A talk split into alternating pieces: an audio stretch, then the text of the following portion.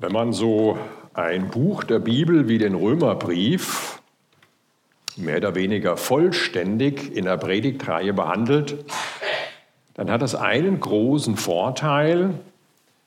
Man kommt auf Texte und Themen zu sprechen, die sich sonst vielleicht niemand ausgesucht hätte.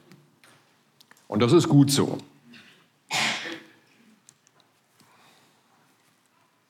Die Bibel ist ja nicht ein Sammelsurium von Texten, die uns je nach Geschmack mal mehr, mal weniger inspirieren. Die Bibel ist kein religiöses Poesiealbum, wo ich mir so ein paar Sprüche rauspicke und dann mir an die Wand hänge oder auf den Schreibtisch stelle. Die Bibel ist Gottes Botschaft an uns Menschen. Hier schreiben Menschen, geleitet von Gottes Geist, über Gottes Taten und über das, was Gott geredet hat. Und Gott hat dafür gesorgt, dass das in einem Buch zusammengekommen ist, das eine Gesamtbotschaft bringt und ein Gesamtbild damit ergibt. Und bei einem Gesamtbild sind nicht alle Details gleich wichtig, aber sie sind alle wichtig, um uns eine Orientierung zu geben und die Einzelheiten irgendwie Okay, besser? Okay, gut. Und die Einzelheiten richtig einzuordnen. Ich möchte versuchen, das an einem Beispiel zu illustrieren. Also stellt euch vor, ihr wollt eine Wanderung machen, einen Gipfel besteigen, dann ist klar, ich muss ein klares Bild vom Ziel haben. Wenn ich kein Bild vom Ziel habe, werde ich wahrscheinlich kreuz und quer durch die Botanik laufen, aber dass ich wirklich irgendwo ankomme, äh, wo ich es eigentlich wollte, ist eher unwahrscheinlich. Also ein klares Bild vom Ziel ist wichtig. Aber ist es nicht vielleicht viel wichtiger, könnte man argumentieren, den Weg zu kennen? Was nutzt mir das Ziel, wenn ich den Weg nicht kenne? Und wenn ich den Weg kenne, na, dann werde ich ja auch irgendwie beim Ziel ankommen. Und so könnte man jetzt weiter argumentieren, man könnte sagen, ja, aber es ist doch bei einer längeren Wanderung auch wichtig, dass ich Rastpunkte, wo ich vielleicht einkehren kann, kennen. Und was ist mit irgendwelchen scheinbar unbedeutenden Details in der Landschaft? Vielleicht sind die gerade ein wichtiger Hinweis zur Orientierung. Was ist mit Schwierigkeiten und Hindernissen und so weiter? Und ich glaube, wir müssen nicht viel diskutieren. Es ist klar, wenn ich das Gesamtbild habe, kann ich die Einzelheiten besser zuordnen. Und deshalb ist es gut, dass wir uns nicht einzelne Sachen rauspicken, sondern versuchen, das Gesamtbild im Blick zu haben. Wir sind im Römerbrief in Kapitel 13 und der Conny hatte das letzte Woche schon erwähnt. Der erste Teil des Römerbriefs, das sind sozusagen die Grundlagen. Das sind, da wird erklärt, was das Evangelium eigentlich ist, was es heißt, Christ zu werden, was die Grundlage dafür ist. Und im zweiten Teil, ab Kapitel 12, geht es dann darum, wie sieht das jetzt praktisch aus? Und da ist ein Thema, auf das Paulus hier zu sprechen kommt, das Thema Christsein und Politik. Der Staat, die Politik, die Gesetze unseres Landes beeinflussen unser Leben wahrscheinlich mehr, als uns im allgemeinen Bewusstsein ist. Politik ist ein Thema. Das ist etwas, was unser Leben betrifft und deshalb ist es gut, sich darüber Gedanken zu machen, was heißt das jetzt wenn ich Christ bin? Welches Verhältnis habe ich zum Staat, zur Politik? Ähm, Politik besteht für die meisten vor allem darin, zu wählen. Und schon das ist manchmal kompliziert. Aber Kreuzchen machen ist bei der Politik ja noch eine der einfacheren Übungen. Die meisten Sachen sind ja viel komplizierter. Politik ist kompliziert und es ist nicht immer so ganz klar, was ist denn jetzt die richtige, die beste Entscheidung. Politik ist nicht nur kompliziert, Politik ist immer wieder, den Eindruck hat man in den Medien ständig, ist immer wieder auch ein schmutziges Geschäft. Immer wieder ist von Skandalen die Rede. Und wir wissen zwar im Hinterkopf, naja gut, von den ganzen vielen Leuten, die nicht bestechlich sind, hört man halt nichts.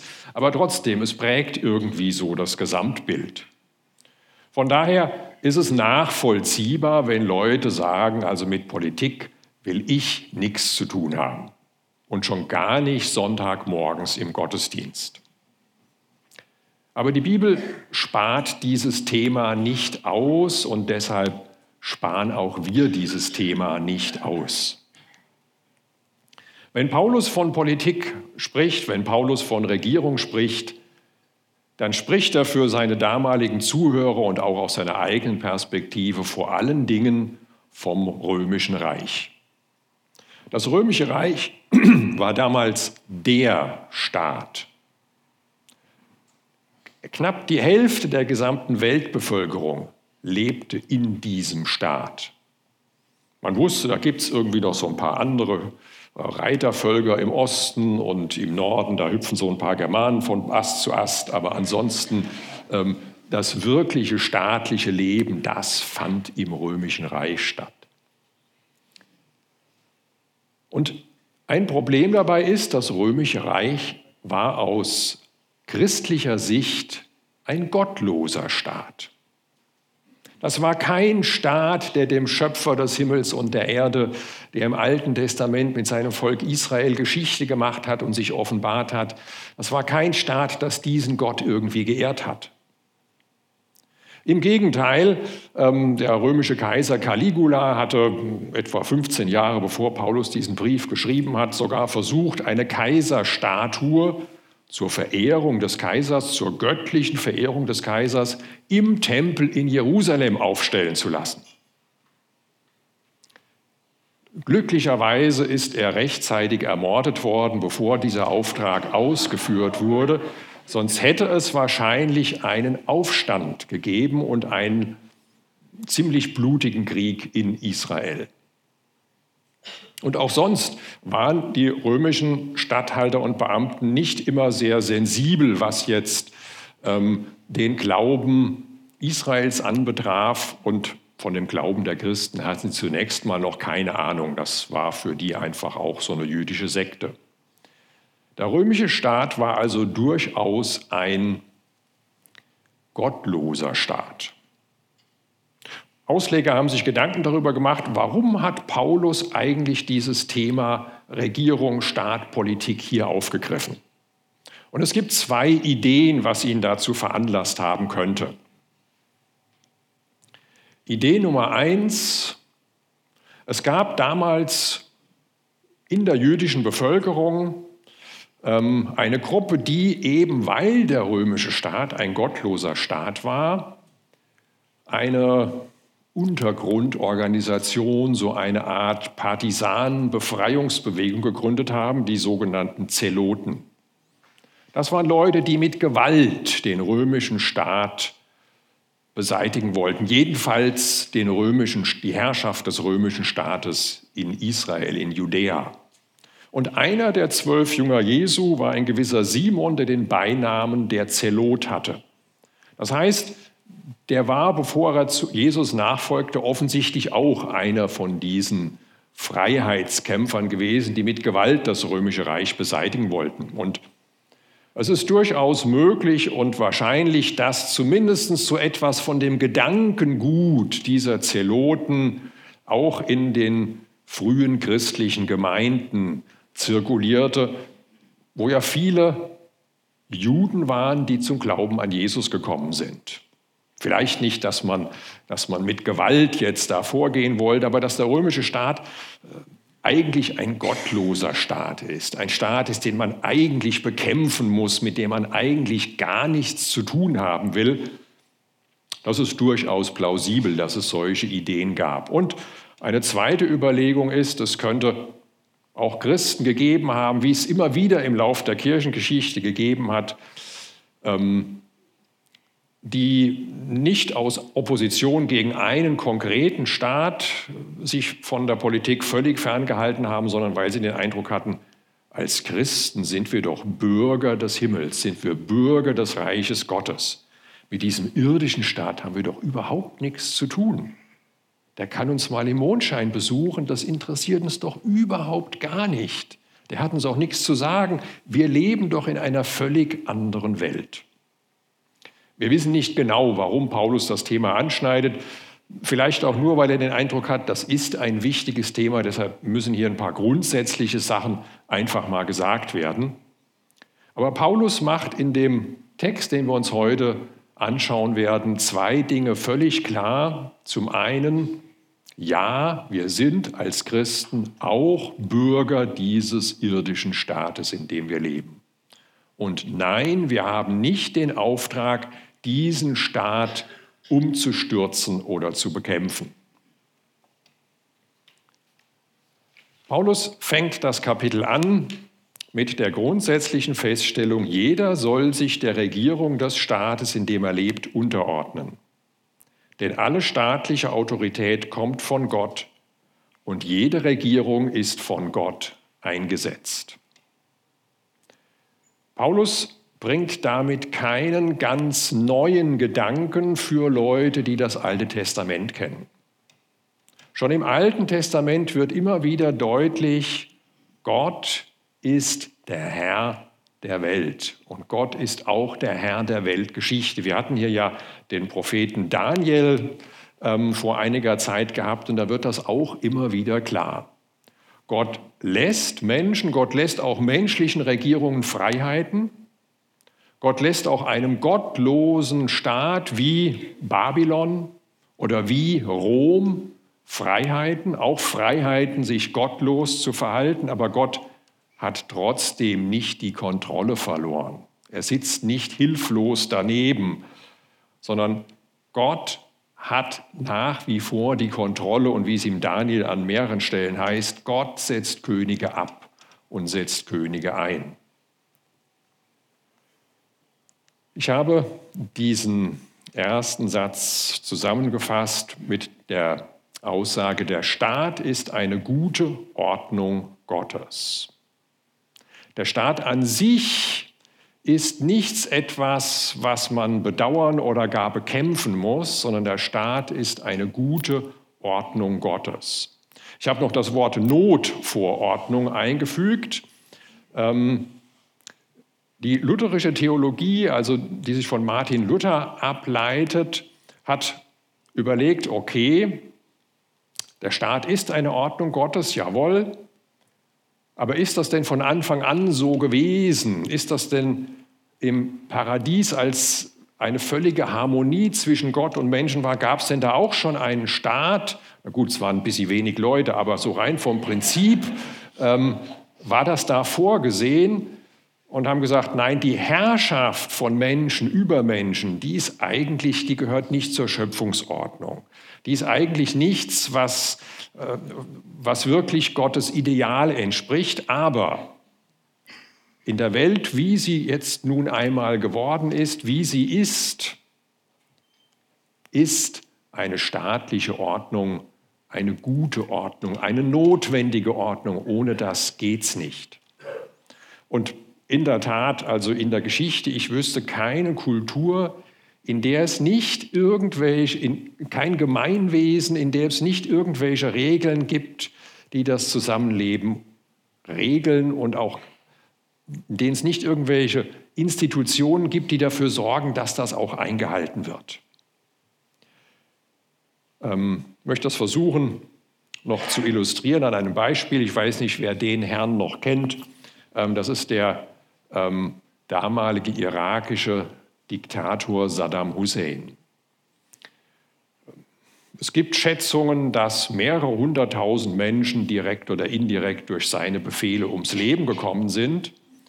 Und als 2003 nach dem Zweiten Golfkrieg die Amerikaner in Bagdad einmarschiert sind, haben die Menschen in den Straßen gejubelt. Man hat die Statuen von Saddam Hussein vom Sockel gezogen. Man war begeistert. Bereits am nächsten Tag sah man im Fernsehen ganz andere Bilder. Plünderer haben alles, was nicht nied- und nagelfest ist, mitgenommen. Zunächst staatliche Stellen, dann Krankenhäuser, das große Nationalmuseum in Bagdad war vollkommen leergeräumt, aber auch private Einrichtungen. Ähm, hier rechts unten im Bild ist ein Hotel in Basra, komplett leergeräumt. Vielleicht findet man irgendwo noch einen Kuli, ansonsten ist nichts mehr da. Und es kam zu wilden Hinrichtungen, es kam zu Todesfällen. Es war das absolute Chaos und die Leute waren verzweifelt. Die Amerikaner und Briten haben gesagt, wir haben keine Polizeivollmachten, die waren mit der Situation völlig überfordert. Und ich bin natürlich nicht dabei gewesen, kann auch nicht in die Leute reingucken, aber ich kann mir gut vorstellen, dass manch einer, der vor ein paar Tagen noch gejubelt hat, jetzt gedacht hat, eigentlich so schlecht war es gar nicht. Eigentlich ist mir ein ungerechtes Regime immer noch lieber als dieses Chaos, in dem es nur das Recht des Stärkeren gibt und in dem niemand mehr seines Lebens sicher ist. Man hat dann versucht, ähm, sich zu helfen. Man ist zu den einzigen noch existierenden Autoritäten gegangen, den islamischen Mullahs. Und die haben dann aus islamischen äh, Aktivisten ähm, solche Trupps zusammengestellt, die Straßensperren errichtet haben gegen Plünderer und die versucht haben, das unter Kontrolle zu bekommen. Wir kommen als Menschen ohne staatliche Organe nicht aus. So wie wir, wie die Welt heute ist, es geht gar nicht anders und deshalb ist ein Staat, der einigermaßen funktioniert, eine gute Ordnung Gottes. Die Schlussfolgerung, die Paulus daraus zieht, ist relativ einleuchtend. Dem Staat den Gehorsam zu verweigern, heißt also, sich der von Gott eingesetzten Ordnung zu widersetzen. Wer darum dem Staat den Gehorsam verweigert, wird zu Recht bestraft werden. Wenn das eine Ordnung Gottes ist, wenn Gott über allem die Hand hat, dann ergibt sich daraus, dass ich auch als Christ nicht sagen kann, das geht mich alles nichts an und das ist ein gottloser Staat und ich bin eh nicht von dieser Welt, sondern dann bin ich Teil dieser Welt und dann bin ich Teil dieser von Gott eingesetzten Ordnung. Das gilt dann auch für das römische Reich, das gilt auch für andere Staaten. Paulus führt den Gedanken dann weiter. Wer tut, was gut ist, braucht von denen, die regieren, nichts zu befürchten. Fürchten muss sie nur der, der Böses tut. Du möchtest doch leben, ohne dich vor der Regierung fürchten zu müssen. Dann tu, was gut ist, und du wirst sogar noch Anerkennung von ihr bekommen. Denn die Regierung ist Gottes Dienerin und du sollst durch sie Gutes empfangen. Wenn du jedoch Böses tust, hast du allen Grund, sie zu fürchten. Schließlich ist sie nicht umsonst Trägerin der richterlichen Gewalt. Auch darin ist sie Gottes Dienerin, indem sie den Schuldigen zur Verantwortung zieht, vollstreckt sie an ihm das Urteil des göttlichen Zorns. Die Regierung ist als Gottes Dienerin tätig, indem sie das Gute belohnt und das Böse bestraft. Das ist ihre Aufgabe. Nun geht vielleicht dem einen oder anderen die Frage durch den Kopf, Paulus, das ist ja alles schön und gut, die Regierung belohnt das Gute und bestraft das Böse. Aber ist das nicht ein bisschen durch die rosarote Brille gesehen? Ist das denn wirklich so? Ist es nicht oft gerade anders, dass die Regierung das Böse belohnt und das Gute bestraft oder dass die Regierung selbst sogar der Hauptverbrecher in der ganzen, in, im ganzen Staat ist? Was ist, ups, Entschuldigung, da waren wir schon, ähm, was ist, wenn die Regierung nicht als Dienerin Gottes handelt? Paulus schreibt diesen Brief zur Zeit des Kaisers Nero, der nicht gerade als vorbildlicher Herrscher in unserer Erinnerung hängen geblieben ist. Und Paulus selbst hat auch im Gefängnis gesessen, sogar längere Zeit, ohne dass er sich wirklich hat was zu Schulden kommen lassen. Also ist die Regierung dann immer noch Dienerin Gottes? Ähm, die Frage drängt sich zumindest mir auf, aber Paulus beantwortet diese Frage nicht. Paulus geht auf diese Frage gar nicht ein. Da kann man sich fragen, hat Paulus vielleicht in einer idealen Welt gelebt, dass ihm dieser Gedanke gar nicht kam? Naja, ich habe es ja schon gesagt, ganz so ideal war es nicht. Paulus hat selbst erlebt, dass staatliche Stellen auch ungerecht handeln.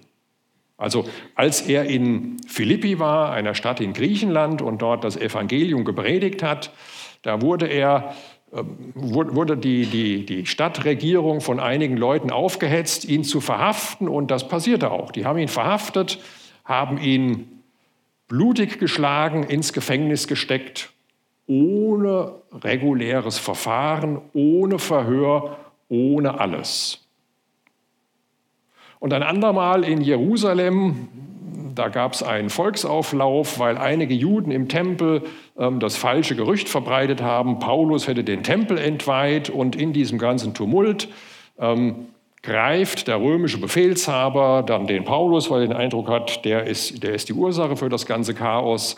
Ähm, er lässt ihn fesseln und will ihn verhören. Und zwar bei Nichtrömern hat man das durchaus auch so gemacht, mit Geiselhieben.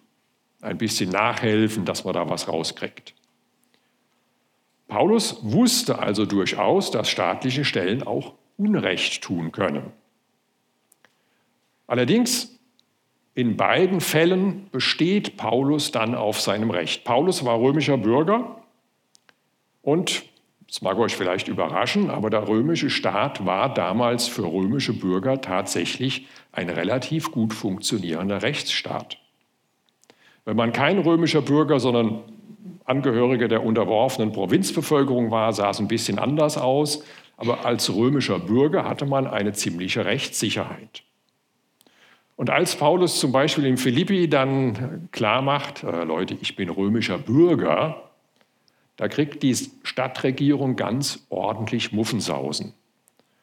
Und Paulus besteht dann darauf, dass sie ihm, sich sozusagen bei ihm entschuldigen und ihn ehrenvoll aus der Stadt geleiten. Und auch als er im Tempel da verhaftet und gefesselt wird, sagt er zu dem Offizier, der das durchführt, äh, macht ihr das eigentlich immer so mit römischen Bürgern, dass ihr die ähm, fesselt, ohne sie zu verhören? Und dann rennt der zu dem Oberbefehlshaber und der kommt auch gleich angeflitzt und sagt, oh, sorry, sorry, ähm, wusste ich ja gar nicht, dass du römischer Bürger bist. Also Paulus hat nicht eine innere Haltung, so eine preußische Untertanenmentalität. Was der Staat macht, das muss man einfach so hinnehmen. Da darf man auch nicht fragen, da darf man sich auch nicht gegen auflehnen. Ähm, das kommt von oben und das muss man einfach so hinnehmen. So hat Paulus nicht gelebt, so hat Paulus auch nicht gedacht. Und Paulus hat natürlich trotz allem erlebt, dass er in einem Rechtsstaat lebt, der sicherlich auch jede Menge ähm, Unvollkommenheiten und Ungerechtigkeiten hat, aber vom Prinzip durchaus ein Rechtsstaat ist. Von daher denkt er hier in diesem Abschnitt über diese Frage gar nicht nach, wo ist denn da die Grenze? Eine Grenze gibt es natürlich auf jeden Fall, und das ist dann, wenn ein Staat von mir etwas verlangt, was Gott eindeutig verbietet, oder mir etwas verbietet, was Gott eindeutig von mir fordert. Dann gilt das, was Petrus ähm, seinerzeit den Autoritäten in Judäa gesagt hat, als sie ihn darin hindern wollten oder ihm verbieten wollten, das Evangelium zu verkündigen. Gott muss man mehr gehorchen als den Menschen. Aber wo jetzt genau die Grenze ist, wo der Gehorsam gegenüber dem Staat aufhört und wo wir verpflichtet sind, passiven oder vielleicht sogar aktiven Widerstand zu leisten, ähm, das lässt sich nicht von weitem am grünen Tisch entscheiden. Das sind individuelle Entscheidungen, in der Menschen, die da drin stecken, dann auch darum ringen. Ähm, ich erinnere nur an Dietrich Bonhoeffer, ähm, was denn in so einer Situation jetzt das Richtige zu tun ist. Paulus hat das nicht im Blick und deshalb finden wir auch an dieser Stelle dazu keine Antwort. Paulus hat im Blick, dass die Regierung Gottes Dienerin ist und das ist der vierte und letzte Punkt. Daher hat die Regierung Anspruch auf unsere Unterstützung. Paulus sagt, es ist also notwendig, sich dem Staat unterzuordnen, das nicht nur aus Angst vor der Strafe, sondern auch, weil das Gewissen es fordert. Darum ist es auch richtig, dass ihr Steuern zahlt, denn die Beamten sind Diener Gottes, die ihre Pflichten tun, damit der Staat seine Aufgaben erfüllen kann. Gebt jedem das, was ihr ihm schuldet zahlt dem, der Steuern einzieht, die Steuern, zahlt dem Zollbeamten den Zoll, erweist dem Respekt, dem Respekt zusteht und erweist dem Ehre, dem Ehre zusteht. Auch diese Schlussfolgerung ist absolut logisch. Wenn der Staat Diener Gottes ist, dann hat er Anspruch auf unsere Unterstützung. Der Staat ist nichts, was irgendwie außerhalb von Gottes Ordnungen steht und was gar nichts mit uns zu tun hat. Der Staat ist eine Einrichtung Gottes. Und deshalb werden Christen, die das verstanden haben, nicht nur aus Furcht vor Strafe sich so verhalten, dass sie sich halt an die Gesetze halten, dass sie den Staat unterstützen, sondern aus innerer Überzeugung. Sie werden Ihre Steuer nicht nur dann zahlen, wenn Sie den Eindruck haben, wenn ich sie nicht zahle, kommt man mir auf die Schliche, sondern Sie werden Ihre Steuern auch dann zahlen, wenn Sie vielleicht die Möglichkeit hätten, ohne schlechte Folgen ähm, das zu unterschlagen.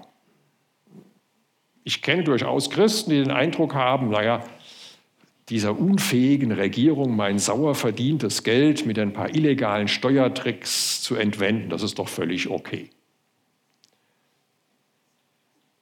Wenn ich verstanden habe, dass die Regierung im Auftrage Gottes handelt, dann ist Steuerzahlen Gottesdienst, eine Kollekte für den Gottesdienst.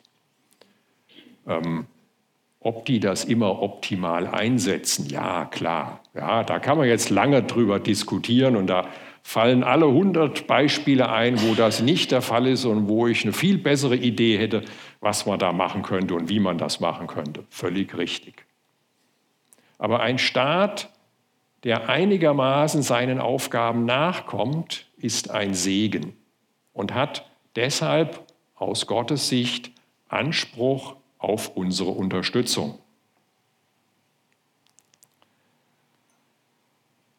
Martin Luther hat deshalb schon vor 500 Jahren die Schlussfolgerung gezogen, ähm, dass ich als Christ mich nicht aus der Politik raushalten sollte, sondern wenn ich sehe, dass in irgendwelchen politischen Ämtern Leute gebraucht werden und ich den Eindruck habe, ich habe eigentlich die entsprechenden Qualifikationen, um diese Aufgabe gut zu machen, dann soll ich als Christ mich da einbringen, weil es eben eine Einrichtung ist, die von Gott gewollt ist, wo ich einen positiven Beitrag leisten kann.